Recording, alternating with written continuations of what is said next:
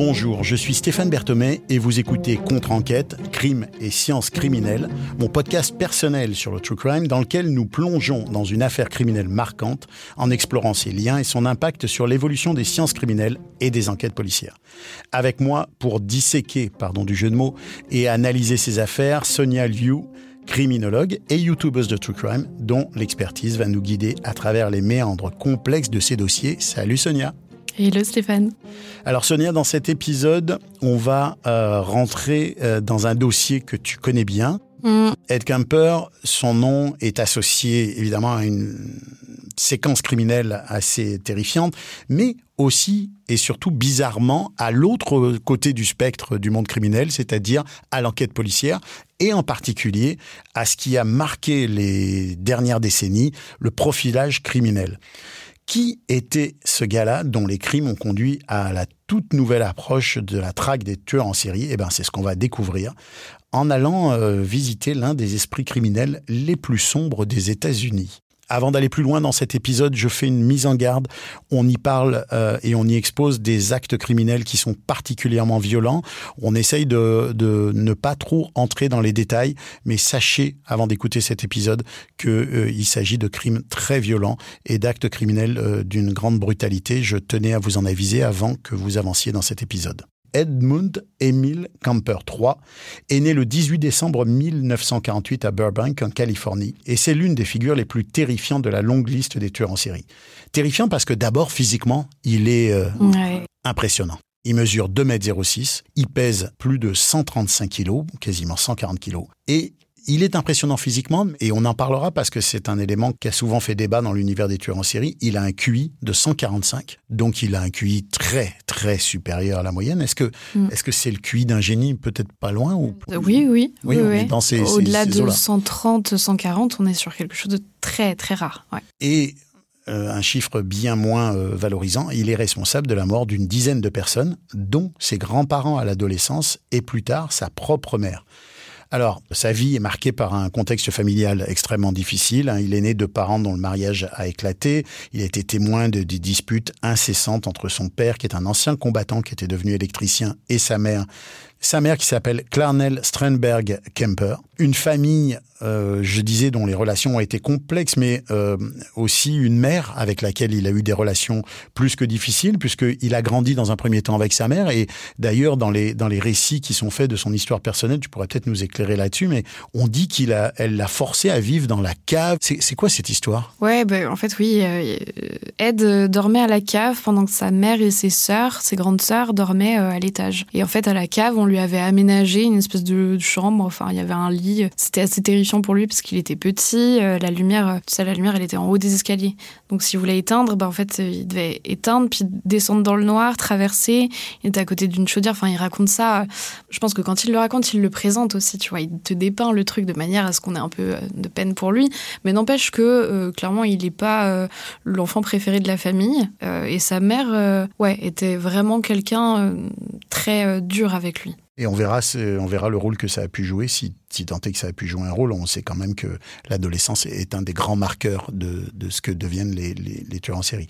Kemper a été envoyé chez ses grands-parents, où euh, d'ailleurs il, il, commet son, son premier meurtre, hein, mm. puisqu'il les assassine en 1964. Il a 15 ans. Mm. C'est un peu le gars de tous les les tristes records, c'est-à-dire que ah il, est euh, il est hors norme psychologiquement, euh, physiquement. Et même dans dans l'âge moyen d'un tueur en série, il est dans les dans les, les plus précoces. Ah oui, il commence très très tôt hein, effectivement. Et puis euh, effectivement, on commence tout de suite par un double assassinat parce que je dis bien assassinat, je pense que c'était prémédité. c'était même avant ça déjà un petit garçon très violent qui torturait les animaux, euh, tu vois, qui était euh, extrêmement euh, destructeur. Et, pourquoi à 15 ans il se retrouve à, à assassiner son, sa grand-mère et son grand-père? C'est parce qu'il avait déjà une arme entre les mains, qu'il aimait chasser, donc il, il, prenait un plaisir particulier à aller tuer les animaux. il tuait notamment tous les oiseaux qu'il trouvait, parce que sa grand-mère lui avait dit tu peux tuer les lapins, on peut en faire quelque chose, mais ne tue pas les oiseaux. Lui, donc il faisait exprès de tuer les oiseaux. On va parler de finalement on va, on va prendre le fil de cette, de cette histoire euh, différemment de la première. On, va intervenir au cours de l'histoire parce que je vois qu'il y a des choses intéressantes. Euh, Tu parles du fait qu'il torturait ou qu'il tuait des animaux. Oui dans, tu m'as parlé d'une sorte de trilogie, la triade McDonald. Alors, c'est quoi cette triade McDonald? Alors, la triade McDonald, bah, du coup, a été euh, établie par euh, Monsieur McDonald, euh, qui avait noté que pour lui, il y avait quelque chose qui revenait très souvent dans l'enfance des tueurs en série. c'est donc l'énurésie, le fait de faire euh, pipi au lit, euh, la pyromanie, le fait d'allumer euh, des feux, et la torture sur les animaux. Et du coup, pour McDonald's, c'est ça qui détermine que des personnes deviendront peut-être violentes, voire des criminels, voire des tueurs en série par la suite. C'est vrai que quand on regarde, quand on se plonge un petit peu dans l'enfance de certains tueurs en série, ça revient fréquemment. Et Kemper, il a au moins un de ces éléments, c'est la torture et le meurtre des, des petits animaux. Ouais. Euh, est-ce qu'on sait s'il a les deux autres? Les autres, je suis pas sûre. Euh, je crois pas. C'était vraiment la dimension sadique, et c'est pour ça que j'ai insisté un petit peu tout de suite sur ce côté. Euh, il prenait plaisir à aller à la chasse. C'est quand même, on connaît pas beaucoup d'enfants, tu vois, qui euh, sont préadolescents qui aiment avoir un fusil entre les mains et aller tuer des animaux juste pour le plaisir, tu vois. Après cet acte vraiment atroce, il est diagnostiqué comme schizophrène paranoïde et il est interné dans un hôpital. Est-ce que tu veux nous en dire deux mots La schizophrène paranoïde, on, parle de quoi là? Alors, schizophrénie, euh, c'est un terme que beaucoup de personnes confondent en fait avec euh, le trouble dissociatif de l'identité. La schizophrénie, c'est pas euh, avoir plusieurs personnes dans sa tête. La schizophrénie, c'est en fait une rupture avec la réalité. C'est-à-dire qu'on a des délires qui ne sont pas cohérents avec ce que la société autour admet comme être la réalité. Ça va être typiquement une personne qui te dit bah, hier je me baladais euh, sur Jupiter. c'est plus ça la schizophrénie. Et paranoïde, en fait, c'est quand euh, les délires ils vont avoir ce côté euh, paranoïaque où généralement on pense que les gens nous veulent du mal. Ok, donc d'un côté il y a voir ou entendre des choses qui n'existent pas, ouais. ou, comme ou s'inventer des choses ou imaginer des choses qui sont décrochées de la réalité. C'est ça. Et de l'autre, le, paranoïde, c'est qui font peur, qui, qui crée une, une tension vis-à-vis -vis de cette réalité-là, finalement. Ouais, c'est ça. Après, là, je fais vraiment quelque chose de très, très schématique. Oui, hein, on est, d'accord, mais c'est ça qu'on on, s'entend bien là-dessus. Donc, est-ce qu'on sait si lui, il a tué ses grands-parents dans une sorte de délire paranoïaque, comme ça, schizophrénique, ou est-ce que c'est. Tu vois ce que je veux dire? Est-ce qu'il peut avoir un état comme ça et, et, et finalement ne ne pas avoir été dans une crise extrême pendant, pendant ce moment-là Est-ce qu'on sait En fait, moi, j'ai toujours eu du mal à comprendre pourquoi il avait reçu euh, ce diagnostic. Je, je, ne pense pas que Ed Kemper était euh, schizophrène paranoïde, justement parce que, moi, je te disais, hein, je, pense que c'est des assassinats qui ont été euh, prémédités. le seul élément qu'on pourrait peut-être accrocher à ça, c'est que il dit qu'en fait, il assassine sa grand-mère, qui lui rappelle beaucoup sa propre mère, et qui apparemment lui criait beaucoup dessus quand il sortait, et qu'il entendait sa voix euh, comme euh, créer un espèce d'écho qu'il appelait aide, aide, aide tout le temps. Donc ça, ça pourrait être un petit peu peut-être l'élément euh, schizophrénique de l'histoire. Mais mine de rien, en fait, tu vois, il, assassine donc sa grand-mère en premier, son grand-père rentre presque au même moment. Donc il le tue aussi et il dit qu'il comptait pas le tuer. et ensuite, il essaye de masquer totalement ce qu'il a fait. Donc il place sa grand-mère dans le lit, il fait toute une mise en scène et il appelle sa mère en disant bah, il y a eu un accident. Enfin voilà, il invente toute une histoire. Donc pour moi, c'est pas cohérent avec le fait d'être schizophrène paranoïde ou en réalité, enfin, ces, personnes, quand elles passent à l'acte, elles, euh, elles essayent pas de masquer la réalité, tu vois, puisque elles, elles vont avoir leur version des faits. Puisqu'elles euh, sont pas dans la réalité. Voilà, c'est ça. Donc, moi, j'ai du mal avec euh, à comprendre exactement pourquoi est-ce que ce diagnostic a été posé. Je peux peut-être commencer à émettre des hypothèses. Je pense que peut-être il a essayé d'en jouer. Il est très intelligent et qu'en fait, il apprend à jouer ce qu'il faut, ce qu'il faut dire euh, aux médecins pour s'en sortir. Parce que finalement, s'il est diagnostiqué euh, schizophrène et paranoïaque, euh, on peut estimer qu'il a tué ses, ses grands-parents dans une crise de délire. Et donc, d'abord, criminellement, il serait peut-être pas responsable du tout. D'ailleurs, il, est, il, est, il se retrouve dans un hôpital psychiatrique. Et en même temps, évidemment, c'est pas la même, pas la même conséquence d'un point de vue social, d'un point de vue criminel. Et comme oui, effectivement, ça, ça, ça, se tient surtout quand on sait comment après ça, il évolue plus dans de la faire vie. Cette analyse euh, a posteriori quand on sait tout ce qui se passe après. Bien sûr. D'ailleurs, donc là, on, là, on est euh, en, 69 quand il quand il sort de ce de cette, cet hôpital euh, psychiatrique et on dit que euh, dans l'hôpital d'État là à Tascadero, il commence à s'intéresser à la psychologie criminelle. Oui. Euh, Est-ce que tous les gens qui s'intéressent à la psychologie criminelle sont des tueurs en série potentiels, Sonia Non. Peut-être. Bon. Euh, mais il s'intéresse, on dit qu'il s'intéresse à la, à la, psychologie criminelle et notamment qu'il se familiarise avec les tests psychiatriques. Donc déjà, tu vois, on, ce que oui. tu disais à l'instant euh, trouve une sorte de résonance parce que on sent que c'est quelqu'un qui euh, qui cherche à comprendre euh, peut-être à la fois ce qui lui arrive, mais peut-être aussi comment échapper à ce qui lui arrive ou gérer ce qui lui arrive d'un point de vue social. Ouais, mais là-dessus, il y a vraiment une anecdote que je trouve dingue. Euh, Ed Kemper, il est quand même encore adolescent à ce moment-là, il est en hôpital psychiatrique. Euh, et il se comporte très très bien. Enfin, vraiment, il est adoré des équipes et tout ça. Tout le monde dit vraiment. C'est un peu le patient modèle, quoi. Au point que euh, il, donc il s'intéresse à la psycho et il, devient presque le stagiaire des psychiatres. C'est lui qui fait passer des tests psychologiques à d'autres patients, alors que lui-même il est interné de force à ce moment-là pour un double meurtre. Et c'est lui qui fait passer les tests et du coup il, connaît par cœur toutes les réponses qu'il faut donner aux tests pour soit avoir l'air totalement sain d'esprit ou au contraire passer pour fou. Ah ouais, ah, tu vois, il apprend. Ouais. Il apprend tout ça et il absorbe, il est super intelligent. Ça, c'est fascinant. C'est vrai que, bon, c'est surprenant qu'on le mette dans une telle position, mais enfin bon. Ouais. En 1969, donc, euh, il sort de prison et là aussi, c'est surprenant parce que, c'est bon, je dis sort de prison, mais il sort en fait de cet hôpital.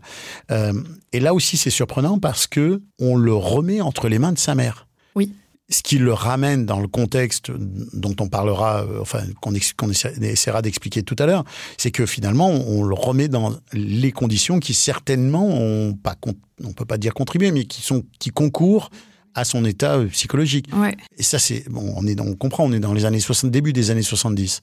Mais quand même, c'est surprenant, non? Ouais, c'est ça. Bah, je pense qu'en fait, il est mineur à ce moment-là, donc il sort enfin de l'hôpital et les équipes soignantes disent il y a une chose et c'est vraiment en accord avec Ed, c'est s'il vous plaît, ne le remettez pas auprès de sa mère. Sauf que du coup, lui, il fait la demande d'aller vers son père, qu'il idolâtre. Euh, vraiment, euh, lui, il détestait sa mère et il adorait son père, pour faire assez schématique. Sauf que son père, euh, il n'a pas du tout envie de récupérer Ed. Il dit non.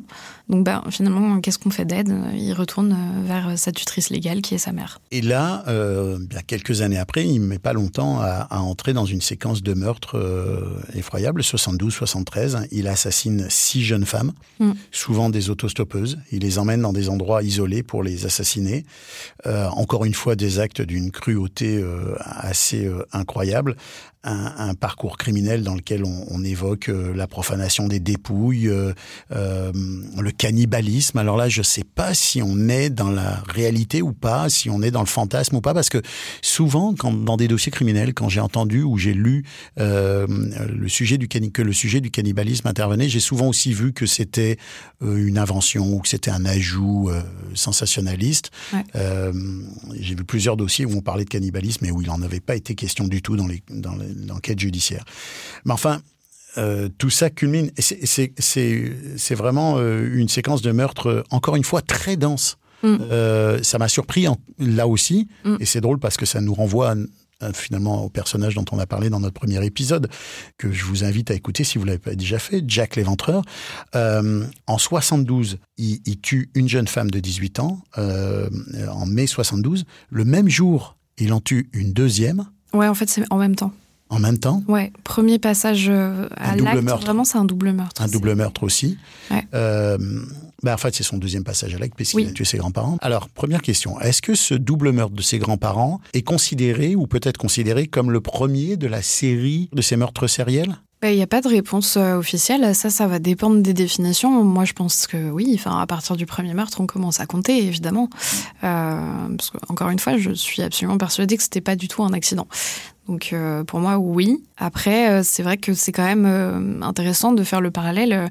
Les deux premiers passages à l'acte, c'est des doubles meurtres. Donc c'est vraiment quelqu'un qui a confiance en, lui, quoi. Enfin, tu vois. Ouais, ça c'est un élément surprenant, cette analyse qu'on fait de, de la confiance en soi. Ça veut dire quoi? Qu'est-ce que tu veux dire quand tu parles de ça? C'est par rapport à sa capacité à... à... Ouais, c'est ça, à s'en sortir. En fait, un sentiment d'impunité qui est là très très tôt. Souvent, en fait, avec les tueurs en série, euh, moi, je parle beaucoup de gradation de la violence, tu vois. C'est un apprentissage. Ça commence d'abord par, euh, tu vois, des vols, puis des petites agressions, petites agressions.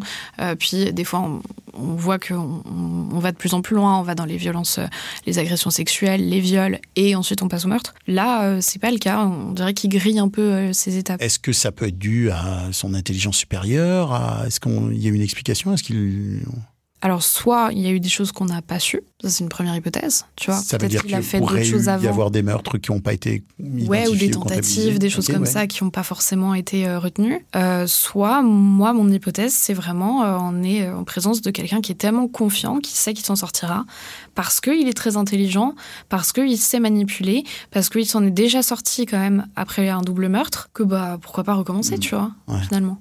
Ben oui, c'est une hypothèse qui, est, pas, qui, est, plutôt fondée. Euh, ensuite, il fait un autre meurtre hein, en mois de septembre 72, un autre meurtre encore au mois de janvier 73, donc quelques mois à peine après. Un mois après, au mois de février, il tue Rosalind Thorpe. Euh, sont toutes des jeunes femmes, hein, 18, euh, 23 euh, ans. c'est vraiment des, jeunes femmes qui sont toutes dans la même tranche d'âge. Ensuite, il y a un autre meurtre dont on ne connaît pas exactement la date parce que son corps est simplement découvert en février. Et puis, alors là, je ne sais pas comment on doit le qualifier, mais il finit par tuer sa mère. En avril 73, euh, le même jour où il tue euh, Sally Hallett. Ouais, en fait, euh, le dernier dernier meurtre d'Ed Kemper, c'est pas sa mère. Pourtant, tout le monde retient celui-là. Non, il tue sa mère et ensuite il tue une amie de sa mère qui vient à la maison juste après. Est-ce qu'on peut estimer que ce dernier meurtre est un peu un meurtre de circonstance, un peu comme peut-être son grand-père? Ouais, je pense, clairement. Clairement. Surtout si on pense à quelqu'un qui, a, qui on comprend que finalement le meurtre de sa mère, c'est quelque part le dernier règlement de compte qu'il qui, mm. a mis en place. Ouais, en tout cas, c'est ce qu'il va essayer de faire croire après je ne sais pas à quel point on peut faire confiance à cette version qui donne lui, mais il dit que euh, il s'en est rendu compte après, justement en parlant avec le FBI et en essayant de se comprendre un peu mieux. Et il dit si j'avais commencé par tuer ma mère, bah, j'aurais pas fait tous ces meurtres, parce qu'en fait c'était elle qui était visée à chaque fois. Tu vois, il, tue sa, sa grand-mère qui lui rappelle sa mère et toutes les étudiantes qui tue quand il fait quand elles font de l'autostop. Euh, en fait, il dit c'est des sa mère travaillait dans une université et du coup euh, elle elle lui disait tout le temps euh, ce genre de filles-là qui sont euh, bien éduquées, propres sur elles, euh, un petit peu bourgeoises et tout, tu pourras jamais les avoir. Et donc en fait, il nous dit que c'est sa mère qui visait en fait au travers de ces meurtres. Est-ce que réellement Ed Kemper n'aurait pas retué s'il avait tué sa mère dès le début? J'en suis pas sûre. Mais c'est son interprétation, c'est comme ça qu'il le livre, et ça reste une piste intéressante à étudier. Ce qui est quand même intéressant et en même temps frustrante dans l'histoire de Ed Kemper, c'est que quasiment toutes les informations viennent de lui. Ben oui, et c'est quelqu'un de très très manipulateur. Et en même temps, si on, si on regarde cette séquence, ça rejoint une sorte de théorie, pas forcément de la gradation, mais de l'objectif final. Mm. Euh, on, sait souvent hein, que les tueurs en série, ils ont une fixation sur euh, soit quelqu'un, soit euh, soit soit un sujet, et que avant d'en arriver à ce sujet, ils commettent des crimes, mm. comme quand ils tuent des animaux. Finalement, avant de s'en prendre à un humain. Mm. Euh, quelque part, il y a, ça, quand on regarde la séquence, on fait toujours de l'analyse euh, biaisée parce qu'on analyse en fonction de ce qu'on a sous les yeux. Mais euh, quand on regarde ça, on se dit que ça ressemble quand même à une certaine logique de je suis arrivé à tuer ma mère après finalement avoir fait cette séquence de crime. Ouais, mais c'est méga cohérent et c'est pour ça que je trouve que Ed Kemper est hyper intéressant parce que alors, j'ai pas arrêté de dire qu'il était manipulateur, mais n'empêche que c'est quelqu'un qui euh, vraiment avait envie de se comprendre. En tout cas, euh, c'est ce qui est beaucoup ressorti de, tous les entretiens qu'il a pu euh, donner. Je, suis aussi persuadée que c'était quelqu'un qui avait envie de se comprendre et qui doit y avoir effectivement une bonne part de vrai quand il dit ça. Il a envie de se comprendre au point qu'il il se livre. Oui. Alors toi, tu dis Oui, il se livre, mais. Encore une fois, moi, je suis très prudente avec euh, ce que fait Ed Kemper parce que, en gros, donc, il assassine euh, sa mère et puis euh, cette pauvre femme qui, arrive sur la scène de crime, en fait. puis il part en cavale. Il fait une cavale, mais tout seul parce que personne ne le cherche. Vraiment, hein. il part pendant des jours, il conduit dans le désert, etc. Et il s'imagine qu'il va être recherché. Je pense qu'il il en avait certainement envie. C'est vraiment mon opinion. Et euh, bah, en fait, personne ne le cherche, parce que personne ne s'est rendu compte que euh, sa mère avait été assassinée. Donc au bout d'un moment, qu'est-ce qu'il fait? Il s'arrête sur euh, une sorte d'aire d'autoroute, il décroche le téléphone, il appelle la police près de chez lui, et il leur dit, bah voilà, j'ai assassiné ma mère, c'est moi qui suis aussi le tueur en série que vous cherchez pour toutes ces, ces étudiantes. Et la police le prend pas du tout au sérieux. C'est vraiment Ed, enfin, en plus ils le connaissent un petit peu. Ed, qu'est-ce que tu racontes? Quelle bonne blague Il raccroche. Donc il doit rappeler deux, trois fois avant d'être pris au sérieux. Où il y a effectivement des policiers qui vont aller au domicile de sa mère et qui trouvent les cadavres et qui se disent OK.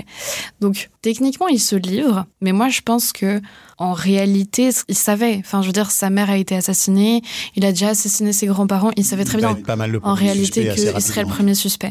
Et je pense qu'il s'est dit bon bah quitte à, tu vois, une histoire d'ego en fait. C'est pas eux qui vont m'attraper, c'est moi qui vais me livrer. Genre, ils étaient trop bêtes pour m'attraper. Et donc, finalement, c'est un peu ça, encore une fois, sa manière de contrôler les choses, de contrôler. Euh, les situations son destin et, les situations. Ouais. Et au fond, autant on sait qu'il y, a des, y a des types de crimes où les, où les, les auteurs se mettent à ce qu'on appelle en cavale, hein, euh, les, les, braqueurs de banque, euh, kidnappeurs, euh, la, criminalité plus, plus classique ou qu'on appelle la criminalité organisée. Autant c'est vrai que pour un tueur en série ou pour un meurtrier, c'est quelque chose de plus difficile parce qu'ils ont pas la, ils sont pas au fond, c'est des, des, criminels particuliers de, pour plusieurs raisons, mais notamment une, c'est que ils font pas partie du, du, monde criminel mm. euh, organisé. Ils font partie d'un monde criminel euh, qui est le leur. Eux, ils ont pas de contact. C'est pas, c'est pas, il y, a pas de, y a pas de réseau là où tu peux t'appuyer, comme quand tu es un braqueur de banque ou que tu as une, une, expérience criminelle récurrente dans une forme de crime où tu as des complices.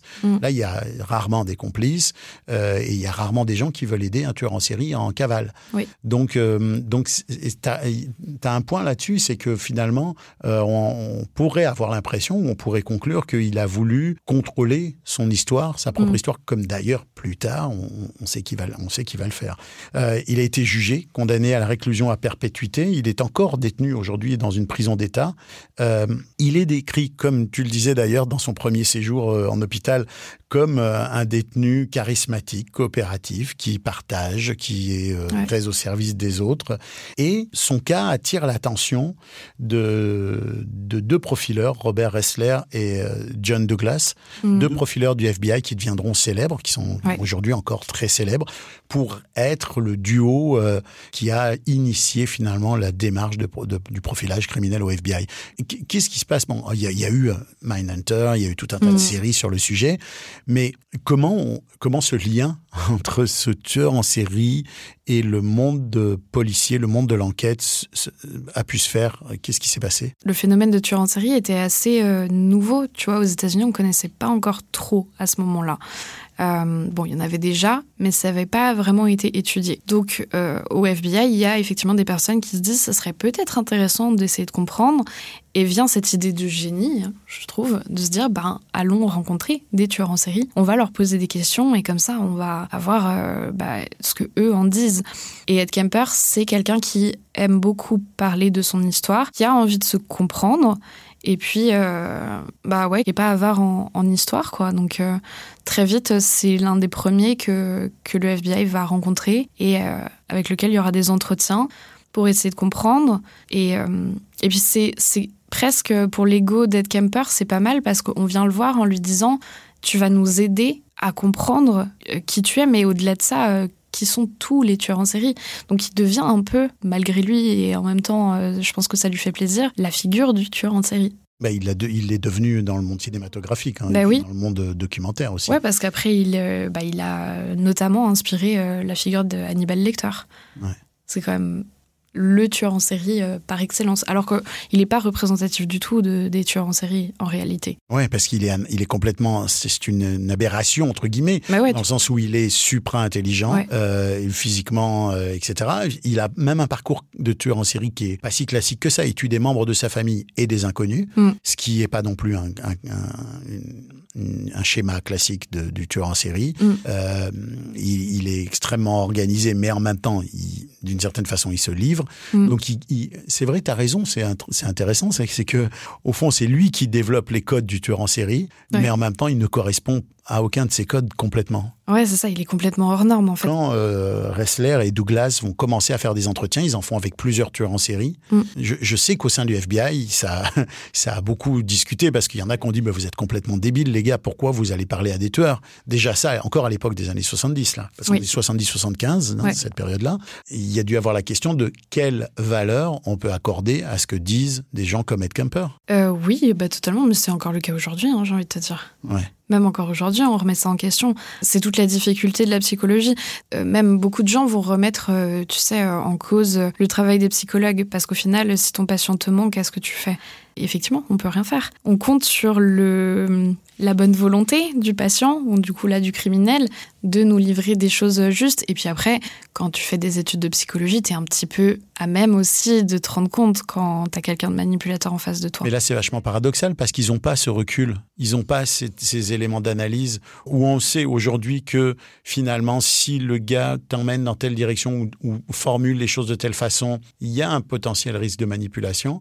Là, ils ne le savent pas du tout parce qu'ils sont là justement pour l'apprendre. Ouais. Après, ils s'en doutent, je pense quand même. Oui, c'est des policiers d'expérience, mais euh, oui, oui, ben, c'est sûr qu'ils savent qu'ils vont être manipulés en partie, mais jusqu'où ils le savent. Et est-ce que c'est là qu'on a commencé à déterminer ces profils un peu caricaturaux qui ont été remis en place après entre le psychotique et le psychopathe euh, Oui, c'est ça, le tueur organisé et désorganisé. C'est à cette période-là qu'on a commencé à... Je crois que ouais, ça commence après, c'est publié quand même beaucoup plus tard. Euh, je dirais dans les années 80-90. Mais c'est vrai que c'est là qu'on fait vraiment cette espèce de tableau très caricatural du tueur organisé, euh, désorganisé. Et c'est drôle parce que ça a beaucoup marqué quand même l'univers euh, de l'analyse criminelle. Oui. Où on disait, bah là, la scène de crime correspond à un tueur désorganisé. Mm. Où là, ça ressemble beaucoup plus au résultat d'un tueur organisé. Ça a beaucoup marqué. Ouais, c'est resté. Hein. Ouais, et pourtant, on s'est rendu compte après, on a commencé à parler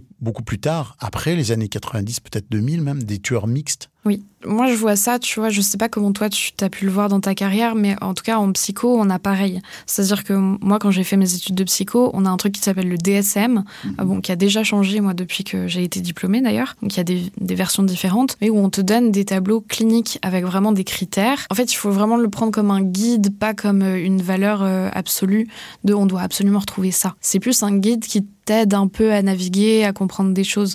Mais il faut pas vouloir que ça colle nécessairement à tout le truc. C'est pas mécanique. Non. Moi, j'ai jamais travaillé sur des tueurs en série. Par contre, euh, j'ai travaillé sur du terrorisme, par exemple, et les profils, entre guillemets, sont, sont des constructions intellectuelles qu'on fait a posteriori. En réalité, ce que j'ai appris, moi, de mon métier, c'est que la nature humaine est infiniment complexe. Les motivations humaines sont infiniment complexes. Et la multitude de ces éléments-là euh, fait que c'est comme une combinaison combinaison secrète euh, impossible à déchiffrer parce que chacun a sa propre combinaison secrète mm. et que on peut pas plaquer une combinaison sur telle personne. Lui, il a agi dans tel cas, donc ses motivations sont celles-là ou etc. Il y a tellement de clés de compréhension, de, de niveaux d'analyse qu'on peut plaquer, puis de choses super personnelles. Tu as des gens qui commettre des actes euh, violents pour des raisons qui peuvent paraître complètement absurdes ou qui peuvent être ultra raisonnés, ne serait-ce que la différence entre le terrorisme ou l'assassinat politique ou l'assassinat sans mobile, parce qu'il y en a des assassinats sans mobile aussi, hein, ou quasiment pas, euh, le coup de colère, la violence. Euh, donc, tu as vraiment un champ qui est infini. Donc, ce que j'ai appris moi, c'est que c'est très difficile de déterminer un vrai profil de quelqu'un. Bah, après, mine de rien, dans, beaucoup d'affaires, en tout cas, je trouve que les travaux du, BSU, donc l'unité des sciences comportementales du FBI, elles ont, à une certaine époque, bien euh, effectivement marqué les esprits, mais quand même elles ont aussi euh, permis des fois des avancées, en tout cas de gagner du temps. Pour moi, en fait, le profilage c'est vraiment un outil en plus. C'est pas ça qui va euh, permettre de résoudre des enquêtes. Il y a que dans les films quasiment qu'on voit ça. Mais par contre, c'est intéressant de l'avoir en plus et de le prendre en compte. Tu vois, parce que ben avoir une certaine idée en fait de qui on cherche. Dans le cas d'Ed Kemper, ça n'a même pas été nécessaire puisque finalement c'est lui qui a avoué ses crimes. Oui. Donc, quand il parle à, quand il parle à, ces deux policiers, évidemment, il raconte toute sa vie. Alors, en quoi l'enfance et les maltraitances et euh, euh, des, des, tueurs en série sont une des clés de compréhension de leur comportement? Est-ce que c'est vrai, ça? Est-ce que bah oui, on peut pas dire que c'est faux. Honnêtement, euh, il y a vraiment des choses très très importantes qui se font euh, durant euh, le développement. En fait, tu sais, on sait que notre notre psychisme, notre cerveau, même notre notre corps est en développement jusqu'à un peu plus de 20 ans et du coup, enfin forcément, on se construit par rapport à ce qu'on apprend, tu vois, par mimétisme. et puis quand il y a des manques, en fait, des manques d'affection, quand il y a de, de, de la brutalité venant des parents, quand il y a des traumatismes, quand il y a un environnement aussi qui peut euh, tu vois, t'influencer. C'est évident que oui, tu vois, ça, revient quand même très très souvent. Ça, ne veut pas dire que c'est toujours le cas, ça veut pas dire que quand on le vit, on va forcément devenir euh, quelqu'un de violent. C'est des facteurs du passage à l'acte. Et en fait, quand on commence à cumuler beaucoup de facteurs du passage à l'acte, bah, on a statistiquement plus de chances de euh, virer violent ou criminel. Ça veut toujours pas dire, parce qu'il n'y a pas une clé, il n'y a pas un, bouton qui fait que c'est sûr, tu vas devenir violent ou, l'inverse. Ce qui est dangereux finalement, c'est que au fond, si on, quand on regarde le parcours de, des tueurs en série, euh, il y en a beaucoup qui ont eu des adolescences, des enfances difficiles, mmh. violentes, ou qu'on subit des agressions ou des actes de violence. Et on a tendance à vouloir en tirer un schéma. On sait que beaucoup de tueurs en série ont vécu ces périodes-là, mais ça ne veut pas dire que tous ceux qui sont des tueurs en série sont passés par là, ou que tous ceux qui sont passés par là, évidemment, vont devenir des tueurs en série, bien eh entendu. Donc on, voudrait en tirer comme un, outil de prospection. C'est vrai que c'est dangereux. Alors qu'en fait, on ne peut pas faire ça. Alors que par contre, c'est super intéressant de le prendre pour en faire un outil de prévention. Parce que pour le coup, euh, vivre ces choses-là dans son enfance, ça laisse des séquelles. Ça veut pas dire que tu vas devenir violent, mais par contre, ça laisse des séquelles. Tu vas peut-être devenir violent envers toi-même, tu vois, pour beaucoup plus de gens finalement. Et ça, je trouve que c'est super important de se dire, bah en fait, si on arrive à mieux détecter les cas de maltraitance infantile, les cas de harcèlement, les choses comme ça, et qu'on trouve des moyens de lutter contre, et eh ben statistiquement, on va aussi euh, réduire le nombre de personnes qui peuvent euh, bah, péter un câble, devenir violentes par la suite. Par contre, le fantasme, je crois que c'est Sarkozy qui avait eu ça à un moment un peu, tu sais, de commencer à détecter. Euh, bon, c'est pas le premier. Hein, les États-Unis l'ont euh, beaucoup fait. Hein, les, précogs, là. Le... Ça, je pense que c'est du fantasme. Mais était bien placé pour savoir qu'en France, on a quand même eu euh, des, chercheurs et les Italiens, Beccaria et d'autres, qui nous parlaient du, du criminel né. On parlait d'un criminel né, c'est-à-dire quasiment quelqu'un qui naît avec le capacité à devenir un criminel beaucoup plus que les autres. On a vu après que c'était loin d'être la réalité. Kemper, pour revenir à lui, euh, c'est quelqu'un qui commet des, qui commet des violences post-mortem, euh, qui commet des, actes post-mortem sur ses victimes. Est-ce que ça, ça veut dire quelque chose dans l'univers de, de, la criminologie, des sciences criminelles? Est-ce que ça a un, ça a un sens? Euh, Plusieurs même. déjà, ce qui a beaucoup été retenu je vais rentrer dans des détails qui sont pas évidents. Euh, c'est les cas de décapitation. Donc, Ed Kemper euh, décapite ses victimes et euh, souvent il emporte les têtes chez lui. Et après, bon, il va faire tout un tas de choses avec que je ne détaillerai pas. Mais ça, c'est quelque chose d'intéressant parce que c'est le trophée. C'est l'une des premières fois aussi qu'on identifie à quel point les tueurs en série ont très fréquemment tendance à emmener quelque chose. Alors souvent c'est plus euh, un petit objet, etc. Mais c'est des choses qui les ramènent euh, au crime, qui leur permettent de revivre le crime. Et euh, bah, justement, ça c'est super intéressant, tu vois, de découvrir ça par le biais d'Ed Kemper, parce que du coup, lui, il explique vraiment quel était l'intérêt de faire ça. Et ça permet après, plus tard, justement, au FBI et aux enquêteurs de comprendre que quand on voit qu'il y a des choses qui sont prélevées, ça permet de faire le lien entre des affaires, tu vois. C'est l'aspect fétichiste, là, c'est l'aspect euh, de... de ce que je connais de ça, c'est un, il y a un, côté euh, de prise de pouvoir, c'est-à-dire qu'au fond, il, s'accapare, et c'est encore plus terrible quand il s'accapare une, partie d'un être humain, mais euh, il y a une prise de pouvoir, et de l'autre, il y a aussi le fait de revivre son, son, son, acte, ou de, de pouvoir se donner la possibilité, même avec des objets ou des photos, ou d'avoir une sorte de fétichisme qui lui fait revivre son acte. Ça, c'est une particularité de certains tueurs en série? Euh, Oui, euh, ça, revient très souvent après. Euh, en fait, le fait de revivre le passage à l'acte, c'est. En fait, il faut, il faut bien se rendre compte qu'un tueur en série, il a vraiment ses pulsions qui le font repasser à l'acte. et Emmener des trophées, par exemple, c'est un moyen de peut-être revivre toute l'excitation qu'on a eue au moment du crime sans se remettre en danger de se faire arrêter, de se faire prendre, etc. C'est complètement étranger finalement à leur, euh, à leur réflexion, mais par contre, au moins, tu vois, ça permet de euh, d'apaiser, entre guillemets, les tensions qu'ils peuvent avoir qui vont les pousser finalement à repasser à l'acte. Je lisais récemment euh, un ouvrage dans lequel on, disait justement que le caractère inéluctable du passage à l'acte, il était dû à une sorte de, comme tu disais, de séquence de tension qui monte, qui monte, qui monte et qui, mm. à un moment donné, devient irrépressible. Ça, c'est quelque chose qui a été documenté, ça on, c'est, c'est... Ouais, vraiment euh, quelque chose qui revient beaucoup euh, dans l'étude des tueurs en série. Je pense que c'est vraiment très spécifique aux tueurs en série, tu vois. Encore une fois, je le, je le décrirais comme une espèce de plaisir qu'ils ressentent à tuer qui est assez euh, peu commun finalement. Il y a beaucoup plus de personnes qui tuent, mais c'est pas du tout par plaisir. C'est euh, bah, par nécessité ou voilà, genre euh, comme on disait sur un, un coup de colère ou des choses comme ça. Et après, qui sont horrifiés de ce qu'elles ont fait. La différence du tueur en série, c'est que lui, finalement, il va rechercher la sensation qu'il a quand il tue. Et du coup, ben, revivre ce qu'on a fait, ça permet de, comme tu disais, espacer. Et puis, c'est ça qui explique pourquoi très souvent tu vas voir des tueurs en série qui vont accélérer la cadence. Parce qu'au début, euh, très généralement, encore une fois, c'est schématique, hein, le tueur en série, il tue et puis il peut laisser passer des mois, voire peut-être des années avant de repasser à l'acte. Et puis plus il commet de crimes, plus il s'habitue, en fait. Et c'est presque comme de la dictologie, tu vois. Mmh. C'est Il lui faut sa dose de plus en plus vite. de plus en plus forte. C'est ça. Et souvent, c'est ça qui va aussi les pousser à commettre des erreurs. Du coup, ben, malheureusement, en fait, euh, euh, à faire plus de victimes, mais aussi, du coup, à se faire attraper. C'est assez effrayant quand même, le, quand on y pense, hein, le parcours de Camper, c'est... Oui, il est terrifiant. C'est ton préféré quand même. C'est mon préféré dans le sens... Euh, Intellectuel du terme, dans le sens que c'est un des plus instructifs aussi. Ouais. Est-ce que justement, ce travail qui a été fait avec les, les agents du FBI, est-ce que ça a vraiment été utile? Moi, je pense que oui.